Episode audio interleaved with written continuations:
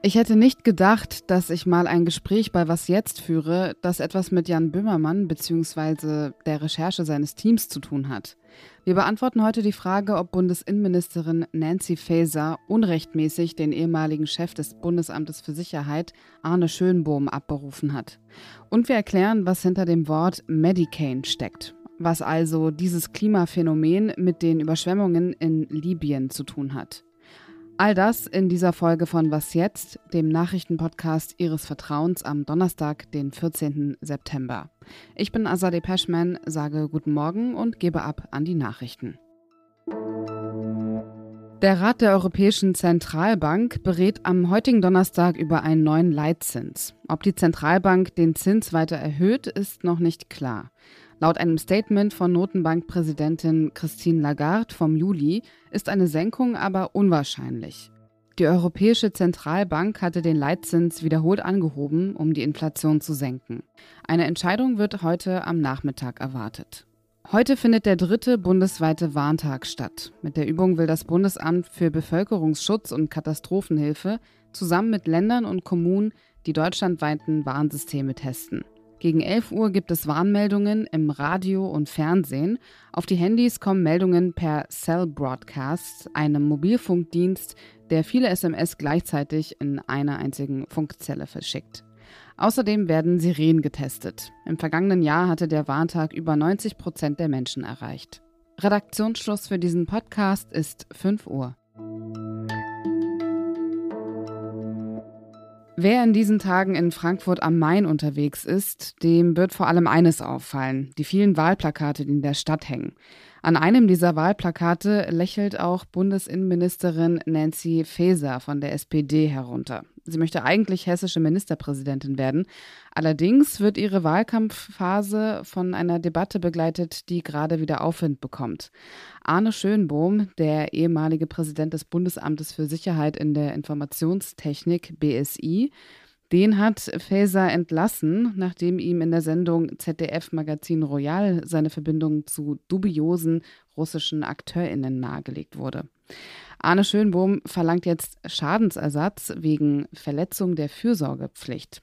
Ingo Meicher, Redakteur im Wirtschaftsressort der Zeit, hat die Hintergründe recherchiert. Hallo Ingo. Hallo Assadi, grüße dich. Laut dem Anwalt von Schönbohm war die Abberufung nicht rechtens. Warum? Der Anwalt sagt, die Vorwürfe seien zu dünn, die disziplinarische Prüfung hätte viel zu lange gedauert und ähm, man hätte sich letzten Endes, sagt er, überspitzt, man hätte sich da wohl von Böhmermann treiben lassen. Und ist das so? Also hat sich Faeser von Jan Böhmermann beziehungsweise von der einen Folge seiner Sendung, den Recherchen, treiben lassen? Ich würde das verneinen. Also es gab schon seit einigen Jahren, was schon seit längerer Zeit auf jeden Fall Zweifel an Schönbohm innerhalb des Bundesinnenministeriums. Grund dafür sind eben seine Kontakte äh, zu einem Verein, den er mitgegründet hat, dem Cybersicherheitsrat Deutschland und insbesondere zu dessen Chef Hans-Wilhelm Dünn.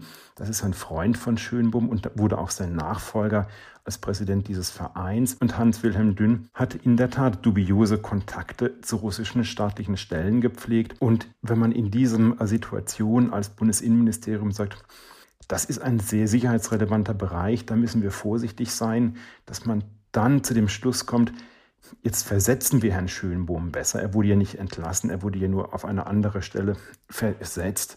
Das kann man durchaus nachvollziehen. Teile der Opposition behaupten ja, dass es Absprachen gegeben haben könnte zwischen der Redaktion und dem Bundesministerium. Worum geht es da?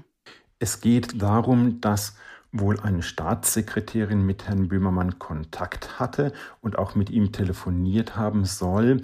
Allerdings muss man sagen, nach allem, was wir wissen, fanden diese Telefonate im März 22 statt und die Sendung wurde im Oktober ausgestrahlt. Es ist schwer vorstellbar, dass es schon im März um diese Sendung ging und um dieses Thema ging bei diesen Telefonaten. Eine engere Zusammenarbeit, auf die sind wir zumindest bei dieser Sache nicht gestoßen. Hat jetzt eigentlich Arne Schönbohm, hat diese Klage Aussicht auf Erfolg?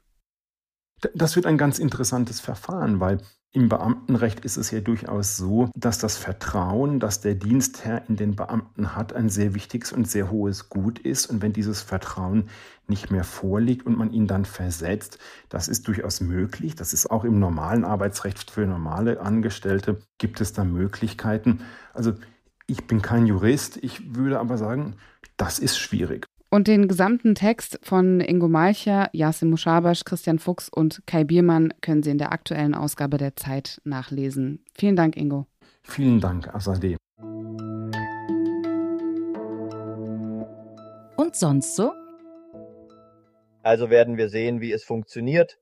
Ich muss mindestens 30 Sekunden lang sprechen, um dieses Ding überhaupt benutzen zu können. Also werde ich wohl hier weitermachen. Das ist der Regisseur John Finger, der gar kein Deutsch spricht, aber mit Hilfe einer KI offenbar schon. Das Programm braucht 30 Sekunden Sprechmaterial von ihm als Video, in dem er Englisch spricht und dann übersetzt die KI das Ganze und spuckt jeweils eine deutsche und französische Videoversion des Gesagten aus. Ja, klar, bei der Übersetzung holpert es ein wenig und die Stimme klingt auch ein bisschen mechanisch, aber trotzdem, das Ergebnis ist erschreckend gut, wie ich finde. Vor allem die Lippenbewegungen sehen sehr realistisch aus. Viel besser als in anderen Beispielen, die ich bisher gesehen habe. Erschreckend gut deshalb, weil man damit sehr unkompliziert und sehr schnell Deepfakes herstellen kann. In Libyen leiden Zehntausende Menschen unter den Folgen der schweren Überschwemmungen. Das wissen Sie ohnehin, wenn Sie in den letzten Tagen Was jetzt gehört haben. Wir wollen heute über die klimatischen Ursachen dieser Katastrophe sprechen. Es sind nicht nur starke Regenfälle, die auf das Sturmtief Daniel zurückgehen, sondern ein in der Region des Mittelmeers eher selten auftretendes Phänomen. Medicane heißt es und was man darunter genau verstehen kann, das erklärt Viola Kiel aus dem Wissensressort von Zeit Online. Hallo Viola. Hi. Was kann man sich unter dem Wort Medicane vorstellen? Das setzt sich aus den Bestandteilen von zwei Wörtern zusammen, Mediterranean Hurricane. Und das beschreibt ein Sturmtief im Mittelmeerraum mit einigen Merkmalen eines tropischen Wirbelsturms. Und zum Beispiel die WMO, die Weltwetterorganisation, geht davon aus, dass sich das Sturmtief Daniel auf dem Weg von Griechenland nach Libyen zu so einem Medicane entwickelt hat. Und was ist der Unterschied zu einem Hurricane? Medicanes sind normalerweise kleiner als Hurricanes und halten sich in der Regel auch nicht so lange. Sie zirkulieren auch nicht ganz so ausgeprägt, aber man kann, wenn man zum Beispiel mit Satelliten auf eben so ein Sturmtief im Mittelmeerraum guckt, schon diesen spiralförmigen Wirbel erkennen. Aber, also du hast es auch am Anfang ja gesagt, grundsätzlich sind Medicanes selten. Aber wenn sie eben so extrem große Regenmengen bringen, wie das jetzt aktuell zu beobachten war, dann haben sie ein gewaltiges zerstörerisches Potenzial. Und dieses gewaltige zerstörerische Potenzial, wird das in Zukunft immer häufiger werden? Das nicht unbedingt. Man geht davon aus, dass die Häufigkeit von Medicains mit der Erderhitzung sogar abnimmt, aber starke Medicains werden vermutlich noch stärker werden. Also das steht zum Beispiel so auch im im letzten IPCC-Bericht. Und das lässt sich eigentlich auch ganz gut erklären. Es wird ja alles wärmer und auch das Meer und auch die Luft. Und die, die Ozeane sind in diesem Jahr so warm wie noch nie, seit wir Menschen die Oberflächentemperatur der Meere messen. Und das heißt, es verdunstet mehr Wasser und wird als Wasserdampf in der Luft gespeichert. Und das geht umso besser, je wärmer die Luft ist. Und das heißt, die, ne, aus den Meeren kommt so ein, so ein ständiger Nachschub an Feuchtigkeit, der dann irgendwo abregnet. Und ganz grundsätzlich gilt natürlich, Wärme ist Energie und aus dieser Energie kann sich dann eben auch so ein gefährlicher Sturm speisen. Zusammenfassend, die Häufigkeit nimmt ab, aber die Intensität nimmt zu. Kann man sich eigentlich irgendwie davor schützen oder sich irgendwie auf einen Medicane vorbereiten? Vorbereiten kann man sich wahrscheinlich einigermaßen. Also es, es gibt ja Vorhersagen und die Vorhersagen werden auch immer besser.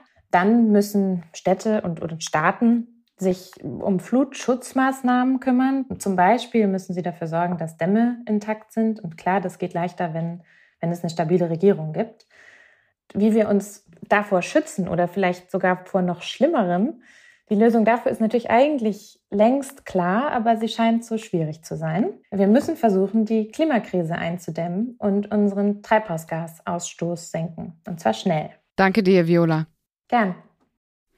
Damit endet diese Was jetzt Folge. Im Update hören Sie heute meinen Kollegen Roland Judin. Fragen, Anmerkungen und Kritik können Sie uns via Mail an wasjetzt.zeit.de schicken. Ich bin Azadeh Peschman. Kommen Sie gut durch den Tag. Übrigens, so hört sich meine KI-Stimme an, wenn man sie mit zwei Minuten Moderationsmaterial von mir füttert. Ich bin Azadeh, guten Morgen. Oder sollte ich besser sagen, Moin Jour.